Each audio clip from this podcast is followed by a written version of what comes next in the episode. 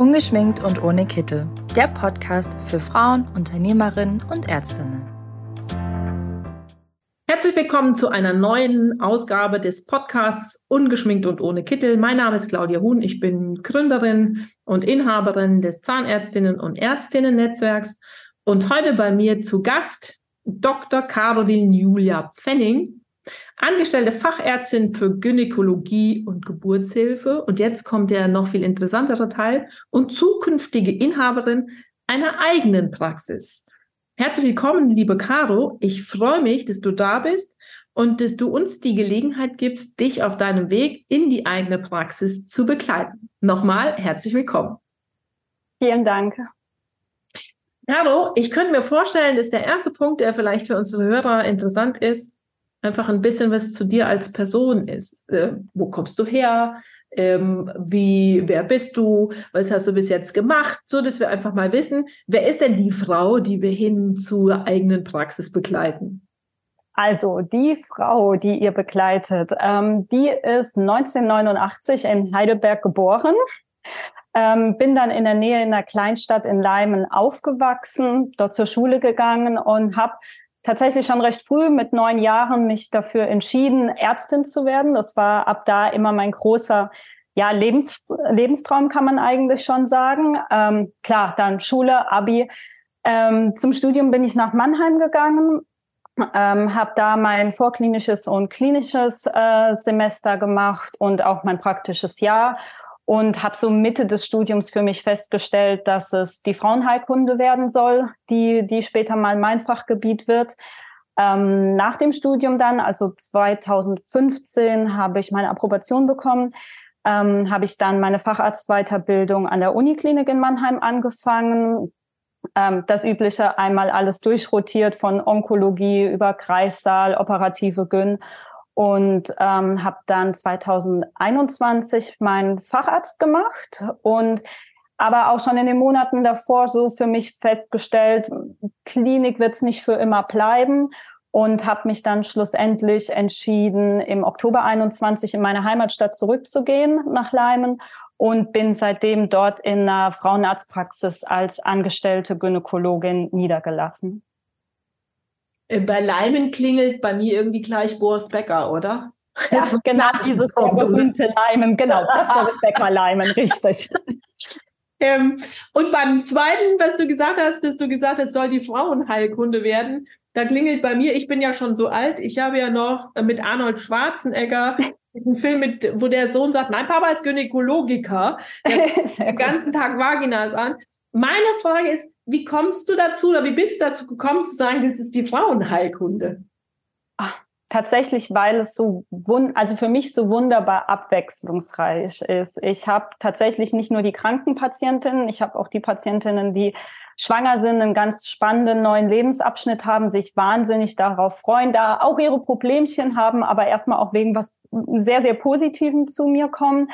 Und gerade in der Niederlassung finde ich das Schöne, dass ich die Frauen wirklich über einen sehr langen Zeitraum in ihrem Leben begleite. Also zu mir kommt nicht derjenige mit Ohrenentzündung, der mal schnell ein Antibiotikum braucht, sondern ich sehe die Mädels von der ersten Pille bis dann irgendwann werden wir zusammen groß und ich begleite sie in die Wechseljahre. Und ähm, das ist eigentlich das, das Schöne. Ich sehe meine Patientinnen mehr als einmal und das macht für mich auch so das, die Patientenbindung oder das Fach aus. Und ich könnte mir vorstellen, einer von den positiven Aspekten ist auch, dass viele von deinen Patienten, so könnte ich mir das zumindest mhm. vorstellen, dass viele von deinen Patienten oder sagen wir mal der Großteil, den du siehst, tatsächlich gesund ist. Ja, tatsächlich. Ja, in anderen Praxen der Großteil ja krank ist, weil er erst geht dorthin, wenn er krank ja. ist. Also ein ganz großer Teil meiner Arbeit besteht ja aus Vorsorge, die auch da, da es eine Krebsvorsorge ist, bei vielen Frauen doch mit gewissen Ängsten und so einem gewissen Bibbern, so dem jährlichen, wenn man zum Frauenarzt geht, verbunden ist. Aber ja, in 90 Prozent der Fälle verlassen sie dann genauso glücklich und erleichtert die Praxis wieder. Und das ist tatsächlich auch ein schönes Gefühl, ja. Jetzt hast du ja eben schon erzählt, dass du gesagt hast, die Klinik wird es nicht werden auf Dauer. Ja. Dann hast du dich entschieden, ich gehe zurück nach Leimen und mhm. ähm, gehe dort in eine Anstellung, in eine Praxis für Frauenheilkunde. Und hast ja dann noch eine Entscheidung getroffen. Habe ich ja eigentlich eben schon verraten, aber hast ja noch dann die Entscheidung getroffen zu sagen, im Angestelltenverhältnis, das wird es auch nicht auf Dauer sein. Mhm. Ja, ich, ich, ich träume immer einen Schritt größer. Ähm, tatsächlich, ja, auf lange Sicht ähm, möchte ich mich definitiv selbstständig machen. Das ist so mein, mein großer Traum, die eigene Frauenarztpraxis zu haben, ja. Und ähm, magst du uns vielleicht mal so sagen, was so der Grund war? Es gibt ja, oder was auch, was du sagst, was aus deiner Sicht die Vorteile sind oder warum du diesen Wunsch hegst? Also Selbstständigkeit ist tatsächlich was, was mich schon immer fasziniert, interessiert, dass das freie Arbeiten, das nicht von oben herab arbeiten, sondern wirklich auch ähm, seine Vision da verwirklichen können und leben zu können. Und gerade in der Medizin, wir Ärzte sind natürlich, wir haben alle dasselbe studiert prinzipiell mal, aber jeder Arzt ist ja in seiner Behandlung, in seinem Verhältnis zu seinem Patienten doch sehr individuell und das wirklich auch so leben zu können, dass ich damit glücklich bin und das meinen Patienten so weitergeben zu können, das macht für mich der, den Reiz der Selbstständigkeit aus. Okay, das habe ich verstanden. Und wenn du jetzt mal guckst, wo du in dem Prozess stehst, im Hinblick auf diese Selbstständigkeit, dann sagst du, ich habe die Entscheidung getroffen. Mhm. Und ähm, wenn du dann jetzt mal guckst, was heißt denn diese Entscheidung für dich? Was bedeutet es denn da ganz konkret? Also im Hinblick auf Aufgabenstellungen, Herausforderungen, Entscheidungen da. Das ist ja vermutlich wie so eine Art Kugel, die man in eine Kugelbahn ähm, ja. gelegt hat und hat die dann losgelassen.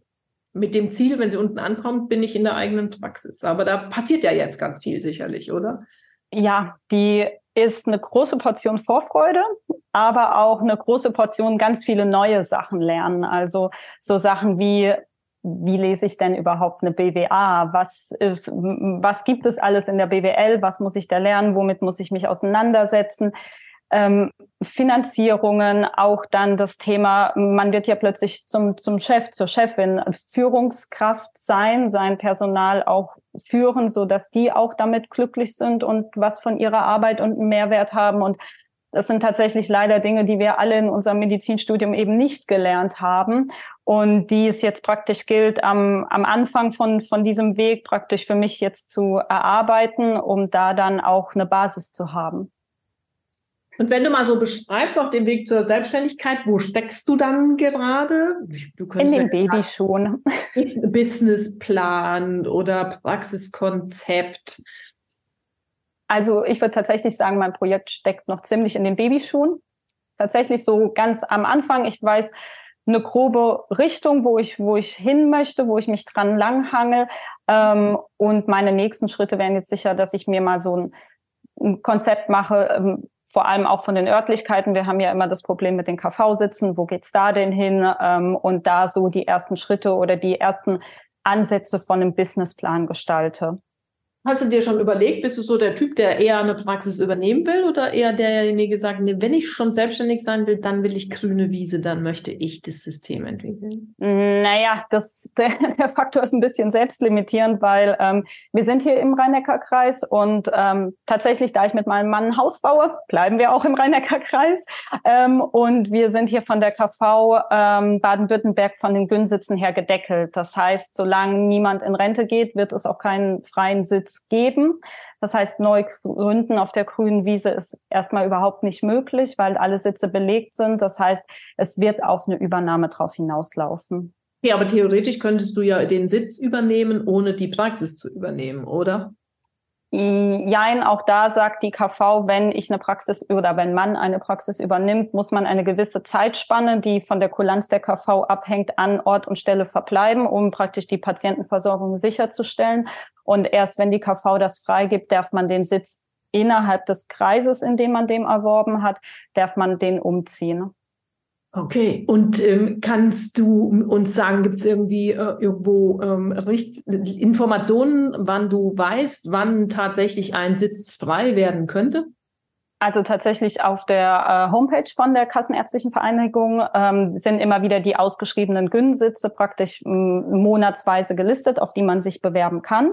Und ähm, dort gibt es tatsächlich inzwischen auch ein Portal, wo sowohl die Suchenden, die einen KV-Sitz wollen, als auch die Abgebenden praktisch ihre Daten mit Chiffren hinterlegen können, so dass man da zusammenkommen kann und schauen kann, ob es da Übereinstimmungen gibt und ob man über ähm, eine Übernahme gemeinsam sprechen möchte. Das ist ja ein spannendes Thema. Und wenn wir jetzt mal so gucken, wie viele Bewerbungen kommen dann auf einen Sitz? Hast du eine Vorstellung? Es, es, werden in den letzten Jahren tatsächlich weniger. Also die Bereitschaft, sich niederzulassen bei meiner Altersgruppe nimmt eher ab im Vergleich jetzt sagen wir mal zu den 90er Jahren, wo Niederlassung ganz hoch im Kurs stand bei den Kollegen noch. Ähm, von daher, dann kommt es natürlich auch auf die Regionen drauf an. Ich sag mal jetzt hier Rhein-Neckar-Kreis, hm, Heidelberg, Mannheim, so die Region, da ist der Run auf die äh, Sitze immer noch recht hoch. Wenn wir dann Richtung tieferer Schwarzwald gehen, dann reduziert sich da die Nachfolgewünsche ganz drastisch tatsächlich. Bei uns wird auf den Sitz vier, fünf Bewerbungen kommen ungefähr. Und wenn du mal aus deiner Brille herausschaust, dann hast du dich ja für die Selbstständigkeit in der Zukunft entschieden. Mhm. Also anders als der Trend sozusagen. Ja. Hast du eine Idee, warum der Trend ein anderer ist? Könnte mir vorstellen, dass der Trend vor allem ein anderer ist, weil meine Generation und die folgenden Generationen die Work-Life-Balance anders betrachten tatsächlich. Klar, wenn ich selbstständig bin, dann habe ich vielleicht auch mal am Wochenende was zu tun oder ich gehe halt nicht um 17 Uhr aus der Praxis, sondern ich kümmere mich noch um meine MFAs, um die Abrechnung, sonstiges. Es fällt halt viel im Hintergrund außerhalb der Patientenversorgung an und ähm, das ist was, was nicht mehr so oft gewünscht ist. Es, also wo man einen starken Trend hinzusieht, ist einfach zur Anstellung zum Beispiel in einem MVZ, dass man zwar sagt, ich arbeite vom Patientenkollektiv her wie ein Niedergelassener, habe aber im Hintergrund nicht den ganzen Verwaltungs- und selbstständigen Aufwand. Das wird tatsächlich immer beliebter. Ähm, und ja, ich denke, das ist einfach zum großen Teil auch eine Generationensache, was da favorisiert wird. Aber glaubst du, ich würde jetzt mal eine sehr provokante These aufstellen, muss denn immer zwingend mit der Selbstständigkeit eine ich sage jetzt mal, ausgewogene Work-Life-Balance ähm, unmöglich vereinbar sein?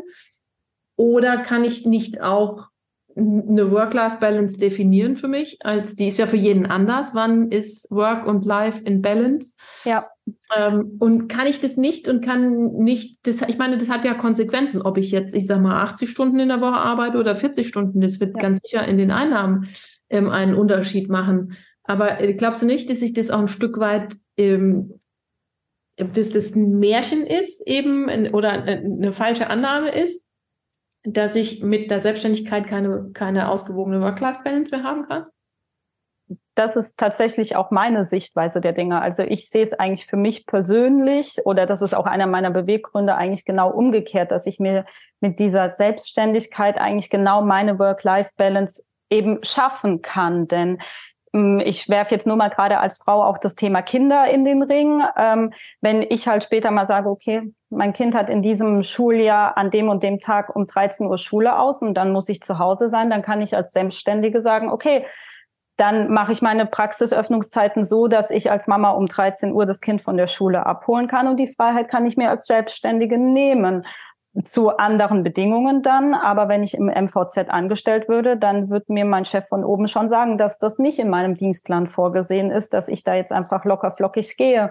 Und von daher sehe ich das nämlich auch genau umgekehrt. Ich denke, gerade als Frau bietet uns die Selbstständigkeit mit der Praxis viele Chancen, garantiert auch viele Aufgaben und Herausforderungen, aber mindestens genauso viele Pluspunkte. Ich habe ja tatsächlich vor ein paar Tagen mein 20-jähriges Selbstständigen-Jubiläum gefeiert. Herzlichen Glückwunsch. Ja, vielen, vielen Dank. Und ich habe immer gesagt, dass einer der größten Vorteile, die ich in meiner Selbstständigkeit habe, also ich kaufe mir natürlich mit einer Selbstständigkeit ein paar Risiken, die ich sonst nicht habe. Nur ist es ja im Leben immer so, es hat ja sein Für und hat sein Wider. Ne? Jedes mhm. Ding hat sein Yang, jedes Schwarz hat sein Weiß. Aber bei all den Risiken oder Unsicherheiten, die ich eingekauft habe, sage ich, war das für mich die coolste Lösung, um tatsächlich genau das zu haben. Ähm, ich konnte meine Selbstständigkeit immer ähm, hervorragend auch an mein, mein, also mein Work an mein Life anpassen. Ja. Als ich ein kleines Kind hatte, eben, dann war einfach klar, ich bin weniger im Einsatz. Je mhm. größer die jetzt wird, je weniger die einfach auf mich zurückgreifen muss, umso mehr kann ich meine Arbeit wieder wenn ich will, sozusagen nach mhm. oben fahren. Und eben auch tatsächlich, nein, der Kindergarten ist oder die Schule, die Schulbetreuung ist um 16 Uhr zu Ende. Ich bin um 16 Uhr hier weg. Ja. Und das fand ich immer auf eine der größten, sagen wir mal, Geschenke, die die Selbstständigkeit mir gemacht hat. Auch wenn meine Tochter mal krank war, dann war ich einfach jetzt nicht da. Ich musste niemanden sagen, ne, ich musste meine Termine irgendwie managen. Und manches Mal mussten da auch Oma und Opa einsteigen und sagen, Mama, Papa, ihr müsst jetzt bitte kommen. Ich ähm, kann jetzt heute nicht weg. Ähm, aber ich fand das, für mich habe ich das als viel einfacher empfunden als meine Mitarbeiterinnen, ähm, die ähm, eben einfach für 40 Stunden angestellt waren und die dann die Dinge managen mussten.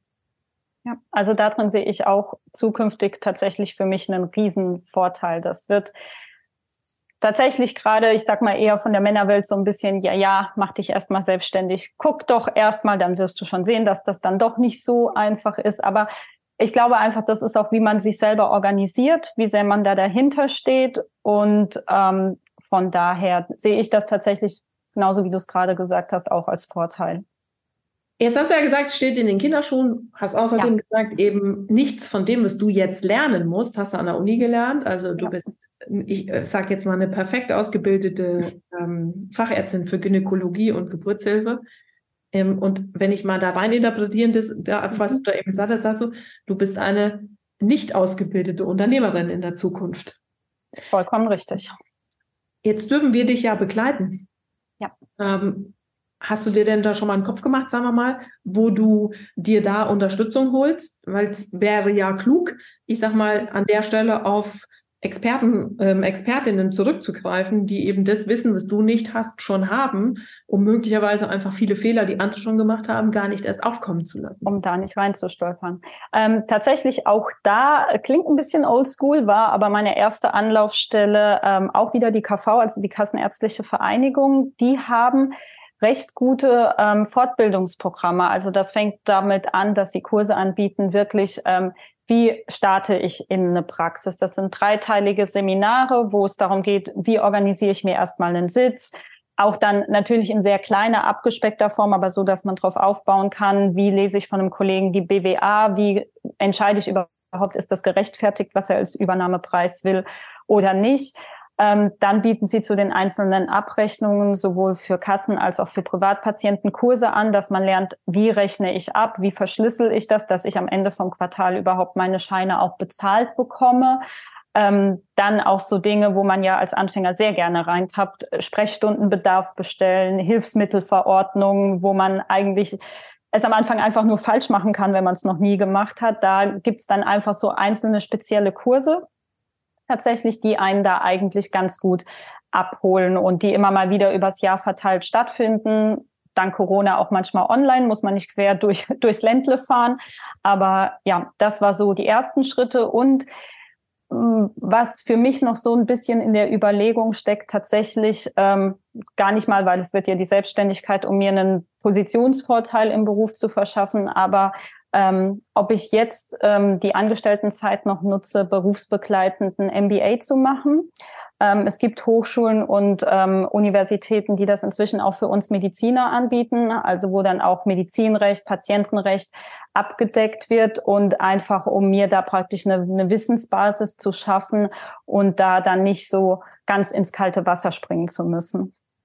Und der dritte Punkt ist, du hast dich bei uns gemeldet damit wir sozusagen dich begleiten dürfen und ähm, damit wir dich mit Expertinnen sozusagen in ein Boot setzen können, mit denen du im Gespräch eben die Aufgabenstellungen, die deine Selbstständigkeit an dich stellt, eben auch dann noch mit ähm, anderen Personen, externen Personen außerhalb von der ähm, ähm, Vereinigung, deiner Standesvereinigung äh, tatsächlich besprechen kannst. Mhm. Ja, ich würde ganz gerne noch einen kleinen Ausblick geben auf ähm, unser Projekt, das wir hier haben. Ich habe ja gerade schon so ein bisschen erzählt, was da jetzt passiert. Deshalb mhm. dürfen alle, die jetzt dabei sind, ähm, ähm, gespannt bleiben, ob Social Media, ob Podcast, ob Blogartikel, wie auch immer. Wir werden die Caro auf ihrem Weg zur Selbstständigkeit begleiten. Und wir werden ähm, an den passenden Stellen immer Expertinnen aus dem Zahnärztinnen-Netzwerk einfach mit ihrer Expertise ähm, die Kader unterstützen lassen an der einen oder anderen Stelle. Eben worauf sollte ich achten, wenn wir über das Thema Steuer sprechen, wenn wir über das Thema Recht sprechen. Und das werden wir immer wieder machen, so dass wir also die Stimme und das Gesicht von Caro immer wieder sehen werden. Und ich freue mich schon, wenn wir irgendwann in deiner Praxis mit einem Glas, was auch immer, auf deine zukünftigen Patienten anstoßen werden, ähm, weil du dann sagen kannst, ich habe es geschafft, ich habe tatsächlich mein Lebensziel ähm, beruflicher Natur ähm, oder zumindest eins der Lebensziele tatsächlich erreicht. Ja, liebe Caro, ich sage ganz herzlichen Dank an der Stelle. Ähm, ich bin gespannt auf alles, was jetzt kommt und würde denken, äh, bis ganz bald, oder? Super, dann bedanke ich mich auch schon recht herzlich. Ich freue mich auf unsere gemeinsame Reise. Bin gespannt, bedanke mich schon mal für die Unterstützung und das Glas Champagner gönnen wir uns dann auf jeden Fall. da freue ich mich jetzt schon. Definitiv. Also, bis bald. Bis bald.